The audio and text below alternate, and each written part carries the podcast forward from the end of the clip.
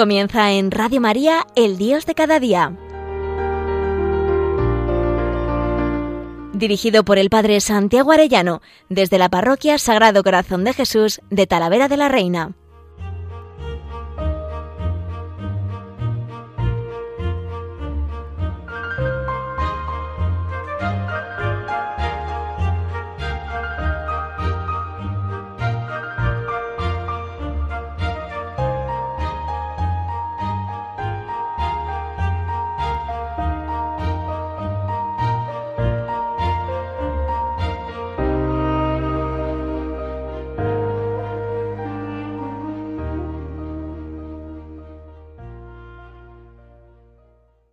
Muy queridos oyentes de Radio María, qué alegría un lunes más con todos ustedes. Estamos viendo la maravilla de un Padre fiel a sus promesas, el buen Dios en estos programas, cómo es el amor de alianza de Dios en las Escrituras. Estamos viendo cómo forman la columna vertebral de la Biblia, las grandes alianzas de Dios con su pueblo. En el mundo antiguo las alianzas establecían relaciones familiares, las alianzas que Dios hace en la Biblia hacen lo mismo. Por medio de sus alianzas, Dios establece relaciones de familia con sus criaturas, las personas humanas hechas a su imagen y semejanza. Por sus alianzas, Él estaba y todavía está engendrando una familia. A través de las alianzas de la Biblia, Él confiere su bendición, la participación de su divina gracia y de su vida a su pueblo. Por medio de estas bendiciones nos hace más que simples criaturas, nos hace verdaderos hijos divinos, hijos e hijas. Estamos estudiando la historia para entender mejor y vivir mejor la nueva alianza, la cual se nos fue dada en la persona de Jesucristo, a la cual entramos a través del bautismo. Todas las alianzas que leemos en la historia del Antiguo Testamento de la Biblia tienen la intención de prefigurar, anticipar y apuntar hacia la nueva alianza. Y hemos ya visto alguna de ellas, por ejemplo, la de Adán y Eva, como resultado del pecado original de Adán y Eva, la familia de Dios que Dios deseaba se fracturó y se dividió. Entonces se inicia una constante tensión entre aquellos que dudaban de las promesas de Dios y buscaban glorificar su propio nombre, es decir, vivir fuera de la familia de Dios, y aquellos que invocaban el nombre de Yahvé, es decir, aquellos que deseaban vivir como sus hijos. La tensión alcanza un pico alto en el episodio de la Torre de Babel, donde los pobladores del mundo tratan de hacerse un nombre para ellos mismos. Así como Adán y Eva buscaron vivir sin Dios, ser como dioses, ellos mismos ahora los hombres y mujeres actuando juntos como un solo pueblo han empezado a hacer lo mismo. En Génesis 11 se muestra. Pero los versículos inmediatos al relato de la Torre de Babel eh, viene con el relato de Noé y el arca de la alianza, el diluvio y ese nuevo pacto precioso, ¿no? ¿Os acordáis? El primer mediador de alianza era Adán, su papel en la alianza esposo, su forma de la alianza el matrimonio y el signo de la alianza el sábado. Habíamos visto esa segunda alianza que está prefigurando la de Cristo, por supuesto, el mediador de la alianza Noé, el papel en la alianza el de padre, la forma de la alianza una familia, ¿no? La familia de Noé y el signo de la alianza el arco iris. Y hoy vamos a ver esa tercera alianza que está prefigurando la alianza definitiva en Cristo. ¿no? Y en los versículos inmediatos al relato de la Torre de Babel se nos va introduciendo a Abraham. ¿no? Primero es Abraham, pero luego a partir de Génesis 17.5 Dios le llama a Abraham porque le va a hacer padre de muchos pueblos. Abraham es llamado a rechazar las maneras de aquellos que se exaltaban a ellos mismos y trataban de hacerse un nombre para ellos. Si sigue a Dios en la fe y obediencia, Dios le promete exaltarlo a él, hacer su nombre grande. Fijaros, ¿no? Pero es Dios el que lo hace, no nosotros a nosotros mismos. Con Abraham la historia humana se convierte en historia de salvación. Hasta ahora nuestra historia apuntaba a un callejón sin salida, un retorno al polvo del cual el hombre fue originalmente formado. Por su fidelidad, Abraham se convierte en el padre de una nueva generación de hombres y mujeres, una generación que vive con fe en las promesas de Dios como hijos e hijas confiados. Abraham le promete el Señor que será el padre de una multitud de pueblos. Así sale en Génesis 17.5. A través de sus descendientes, Él será el portador de la bendición divina a todas las naciones de la tierra, sale en Génesis 12.3. ¿Cuál es la bendición que Dios quiere otorgarle? El regalo de la filiación divina. Estas promesas de Dios en las cuales nos enfocaremos son cumplidas en Jesús, quien es, en la primera línea del Nuevo Testamento, el Hijo de Abraham. Así se le llama a Jesús. Así que hoy vamos a estudiar a Abraham, nuestro Padre Abraham. Vamos a pedirle luz a él, ¿no? Sabéis que siempre se les venera como santos, dice el catecismo, a todos los patriarcas del Antiguo Testamento, ¿no? Este primer padre en la fe. Pues bien, la alianza de Dios con Abraham tiene tres partes y comienza con tres promesas. Vamos a escuchar cómo le dice el Señor a Abraham. Dice en Génesis 12, el Señor dijo a Abraham, sal de tu tierra, de tu patria, y de la casa de tu padre hacia la tierra que te mostraré. Haré de ti una gran nación, te bendeciré, haré famoso tu nombre y serás una bendición. Bendeciré a los que te bendigan, maldeciré a los que te maldigan. En ti serán benditas todas las familias de la tierra. Qué maravilla. Enseguida dice, Abraham marchó como le había dicho el Señor. Se fía, ¿no? Imaginémonos que Abraham está en Ur, ¿no? Es una tierra rica, es una ciudad pudiente, es como si dijéramos Las Vegas o una ciudad así como, como rica, ¿no? Está en Ur y de repente le dicen, mira, con 75 años que tenía entonces Abraham, ¿no? Le dice, ala, venga, en la mediana edad ¿no? de, de, aquella época, déjalo todo, venga, coge tu familia, márchate, ¿no? Y él deja todo, ¿no? Como fiado en Dios, ¿no? Con una fe muy grande, ¿no? Y vamos a ver esas promesas, ¿no? Que le dice Dios a Abraham.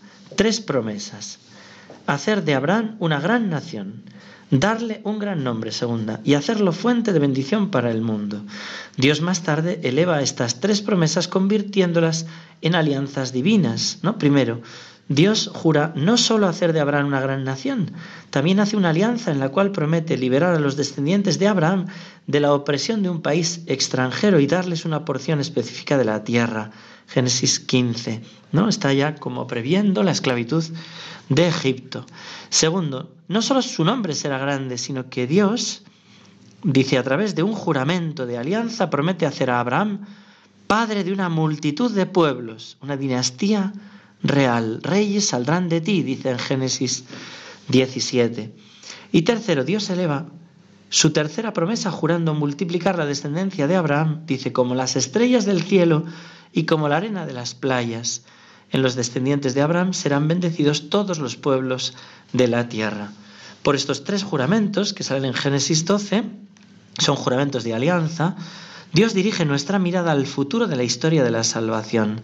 Abraham se convierte en una gran nación en el Éxodo, cuando a través de la alianza que Dios realiza con Moisés, hace de los descendientes de Abraham una nación poseedora de la tierra prometida a Abraham, Génesis 46.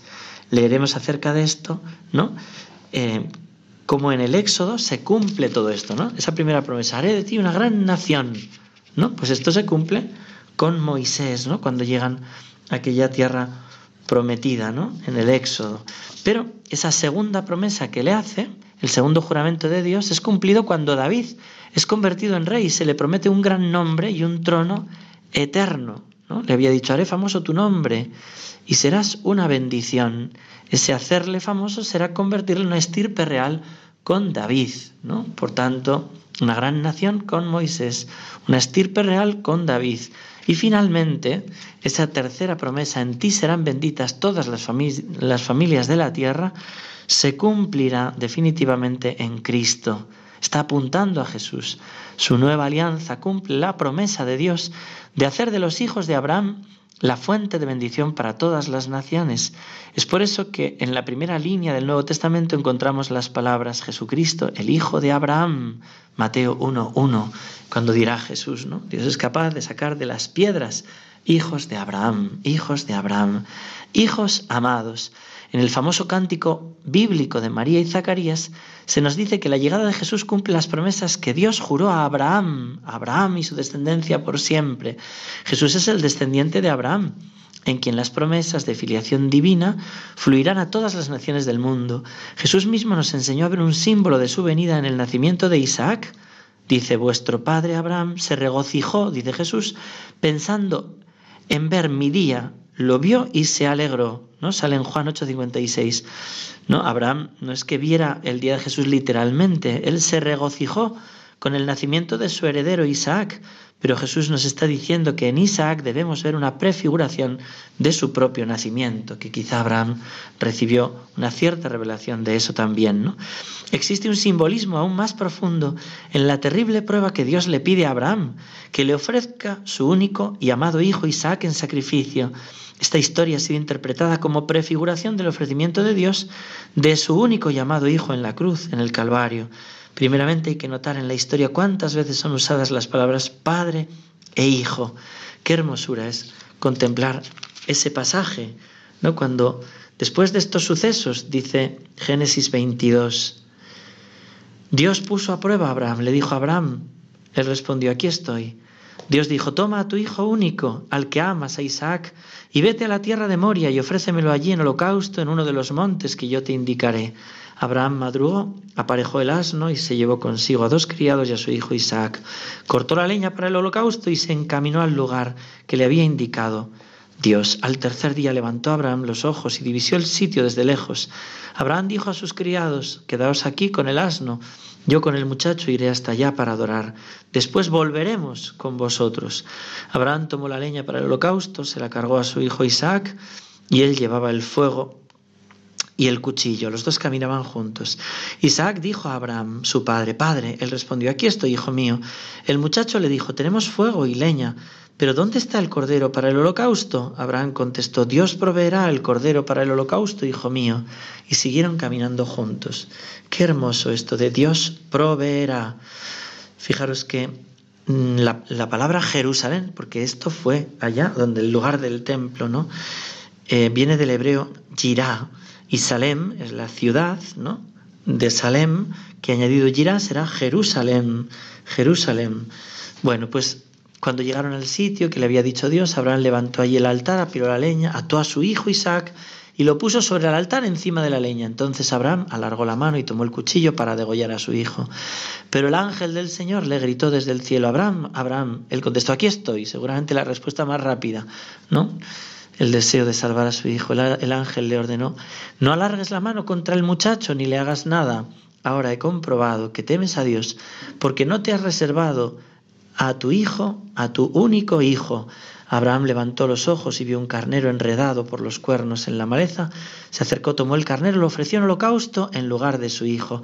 Abraham llamó a aquel sitio, el Señor provee, por lo que se dice aún hoy, el monte del Señor provee, el Señor provee. Y el ángel del Señor llamó a Abraham por segunda vez desde el cielo y le dijo, por haber hecho esto, por no haberte reservado tu hijo, tu hijo único, te colmaré de bendiciones, multiplicaré a tus descendientes como las estrellas del cielo y como la arena de las playas.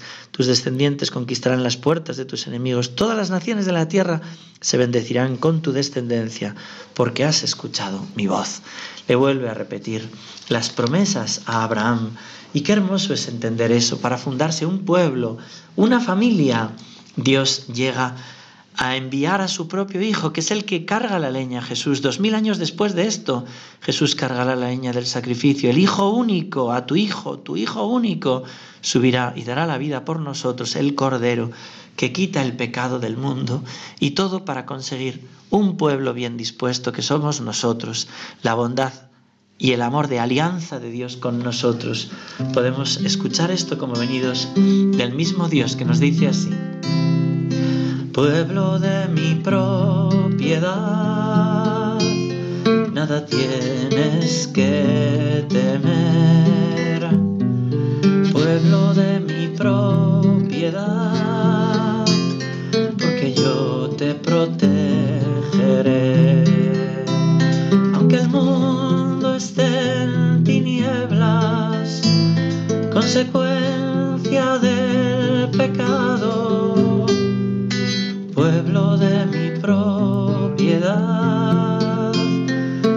siempre tu luz seré. Así es nuestro Dios, para llevar adelante ese pacto de alianza de amor, para fundar en nosotros un pueblo, una familia. Dios es capaz de sacrificar al propio Hijo, pero va preparando para que lo entendamos, lo va preparando con estas alianzas, ¿no? La de Adán, la de Noé, Ahora la de Abraham, su papel en la alianza es de jefe, forma, la forma de la alianza sería una tribu y el signo de la alianza será la circuncisión, ¿no? como ahora veremos. Pero fijaros, ¿no? Qué hermosura nuestro Dios, cómo estaba prefigurando ya todo esto, ¿no? Todo este misterio grande del amor de Dios, ¿no? Este misterio tan, tan grande, ¿no? De su amor para con nosotros. El Nuevo Testamento encontramos a Dios usando las mismas palabras, mi Hijo amado, ¿no? Las mismas que en ese pasaje del Génesis, cuando está Abraham acompañando a Isaac, ¿no? Es tu Hijo, tu Hijo amado, para referirse a Jesús. En dos puntos cruciales de la vida de Jesús en su bautismo y en la transfiguración. Este lenguaje no es coincidencia, es la clave de lo que está sucediendo en la historia de Abraham, la cual es una de las más difíciles de entender de toda la Biblia. Sin esta clave nos veríamos orillados a deducir crueles consecuencias y conclusiones. ¿Cómo podría Dios pedirle a alguien que sacrificara a su hijo único o a cualquier hijo? ¿Qué tipo de Dios demandaría tal prueba de lealtad? Pero esta prueba, como muchas otras cosas escritas en el Antiguo Testamento, fue escrita como una figura para enseñarnos una lección acerca del plan amoroso de Dios. ¿no? Cuando vemos 1 Corintios 1.11, los autores del Nuevo Testamento claramente entendieron que esta historia no se trataba de un Dios cruel que les pide a sus creyentes que hagan cosas horribles para servirlo. Ellos sabían que en la historia del padre Abraham y su hijo Isaac se estaba revelando algo del misterio de su propia paternidad divina. Dos veces Dios alaba la fidelidad de Abraham.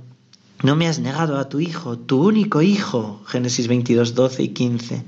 San Pablo cita la traducción griega de estas palabras exactas cuando habla acerca de la crucifixión y dice en Romanos 8:32, el que no perdonó ni a su propio hijo, antes bien le entregó por todos nosotros.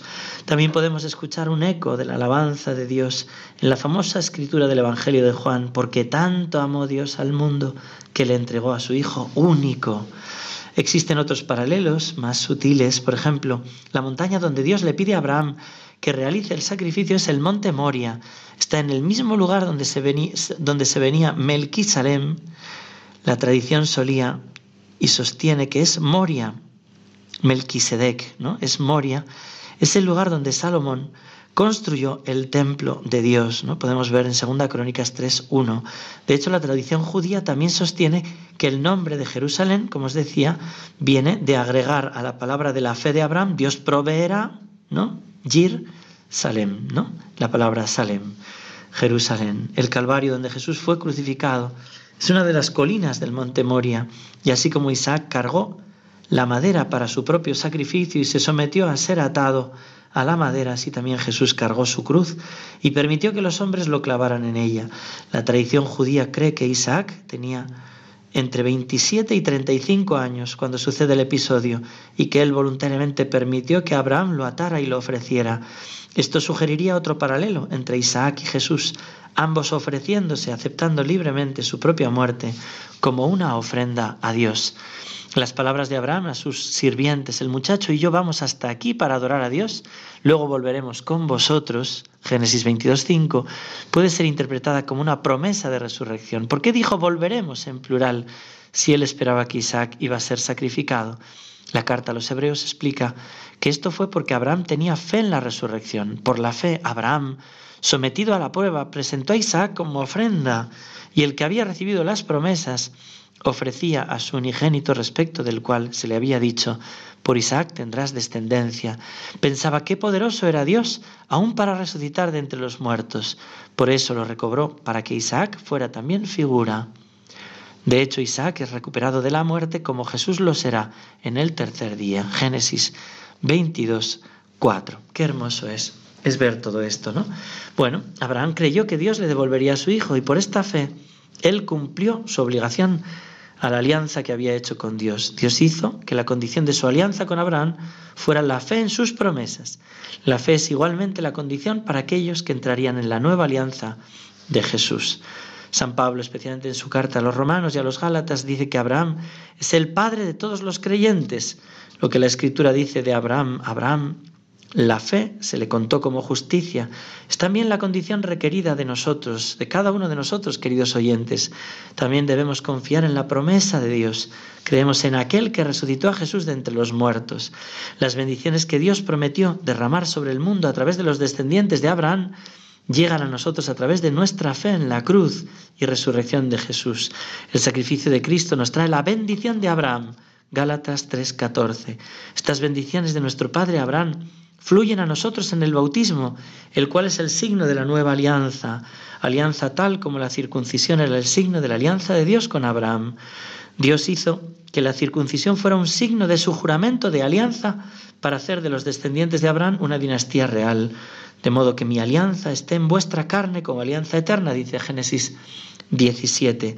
Pero como San Pablo enseña, este signo de la alianza en la carne estaba previsto para que simbolizara el signo espiritual y sacramental por el cual entramos nosotros a la nueva alianza, la familia real de Dios.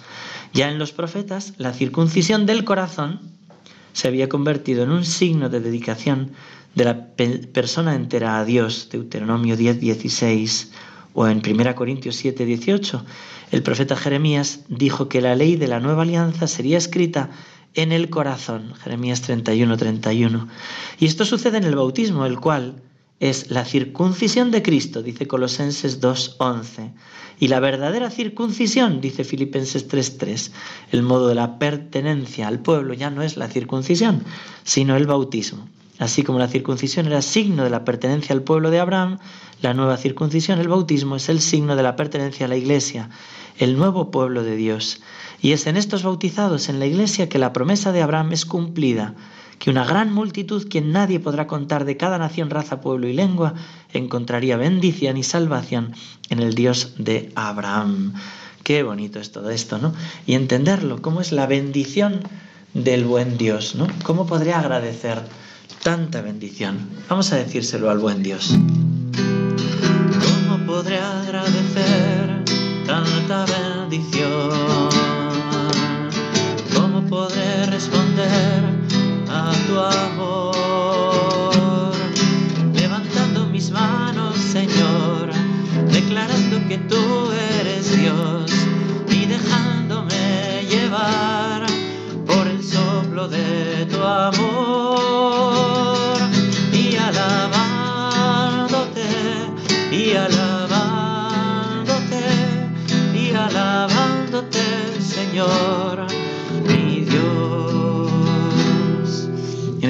tan bonito, ¿no? tan interesante, de un padre fiel a sus promesas, de Scott Hahn, El amor de alianza de Dios, en la escritura, donde va desarrollando preciosamente todo esto, nos habla de cómo él, bueno, pues cree que la bendición de Sem, ¿no? Sem es aquel que sí que fue fiel, ¿no? Hijo de Noé, ¿no?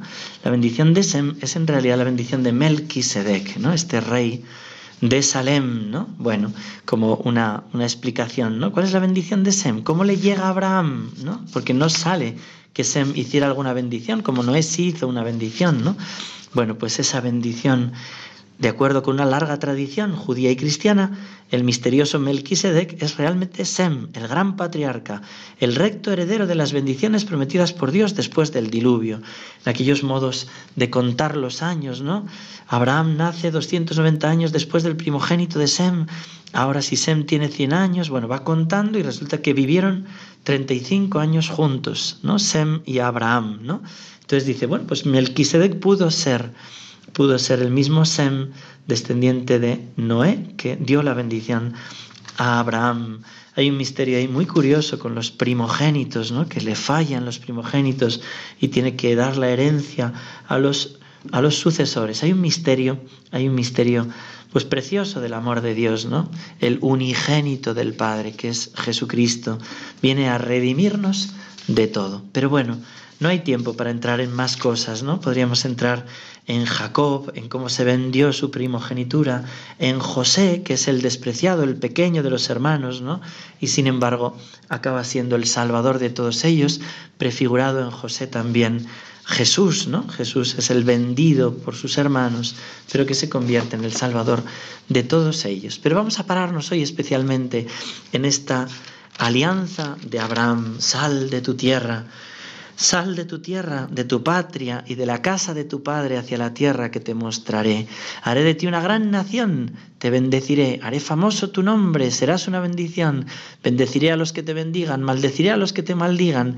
En ti serán benditas todas las familias de la tierra. Y ahí ya prefigurado Moisés, el rey David y sobre todo Jesucristo, a quien todas estas alianzas están apuntando, la nueva y definitiva alianza, Cristo entregado por amor a nosotros en la Eucaristía.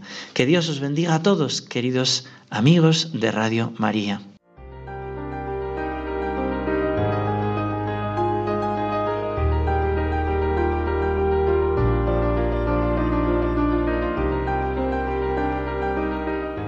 Finaliza en Radio María, El Dios de cada día. Dirigido por el Padre Santiago Arellano, desde la Parroquia Sagrado Corazón de Jesús de Talavera de la Reina.